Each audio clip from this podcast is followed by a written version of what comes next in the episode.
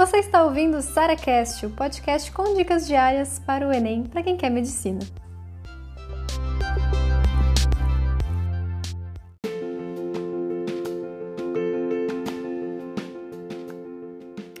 Você chegou a ficar um tempo sem estudar, às vezes um dia, uma semana, um mês, e agora tá se culpando pelo tempo perdido, tá pensando, cara, se eu tivesse estudado nesse tempo, daria certo, agora tá tudo acumulado, tudo, sabe, acabou meu ano por causa disso. Então, primeira coisa, gente, calma, tá?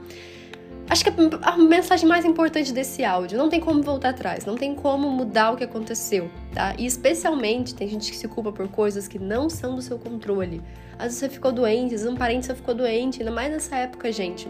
Para e cuida da sua saúde, cuida da saúde dos seus familiares, essa é a parte mais importante gente, da vida. Então, não adianta você se culpar de não ter estudado, sabe? A gente precisa, primeiro precisa estar bem, fisicamente, emocionalmente, e depois a gente se preocupa com o estudo, entendeu? É sempre assim, o estudo não vem em primeiro lugar. Não vem. É sua saúde, é seu bem-estar, é sua qualidade de vida. E o estudo tem que fazer parte disso como uma rotina ali, inserida num ambiente que você tá bem. Se você colocar o estudo quando você tá mal, não vai funcionar. Você vai ficar pior ainda, não vai se recuperar e seu estudo não vai ser produtivo.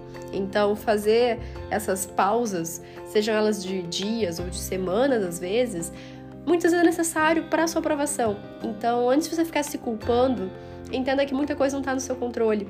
E quando você faz isso, você acaba se comparando com as pessoas que não tiveram esse, esse problema. Quando na verdade, gente, eu não conheço ninguém que foi diretão, sabe assim, sem, sem ter dia de descanso, sem às vezes tirar férias, por exemplo. Então, seja por causa de imprevisto, de algum problema, seja porque você simplesmente, sabe, cansou, ficou de saco cheio e quer parar um pouquinho tá tudo bem, sabe? Tá tudo bem.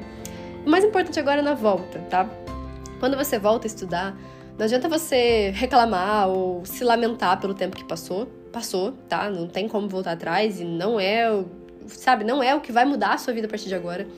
Sempre pensa o que você pode fazer daqui para frente. Então, assim, você não tá atrasado em relação a ninguém, porque, obviamente, né, a gente, não, na hora que a gente se compara com a trajetória de outra pessoa, a gente tá ficando para trás, porque a única forma da gente ir mais rápido do que todo mundo é focando na nossa única caminhada, ou seja, a gente vai seguir a nossa caminhada, o que a gente precisa fazer para chegar lá, não que a outra pessoa tá fazendo, não se comparando com o que a outra pessoa fez ou deixou de fazer, entendeu?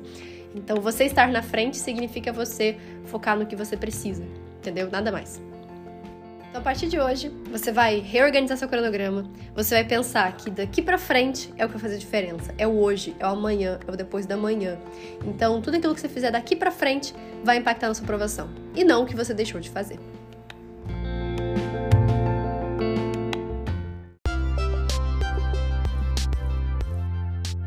Você ouviu mais um SaraCast, o podcast com dicas diárias para o Enem.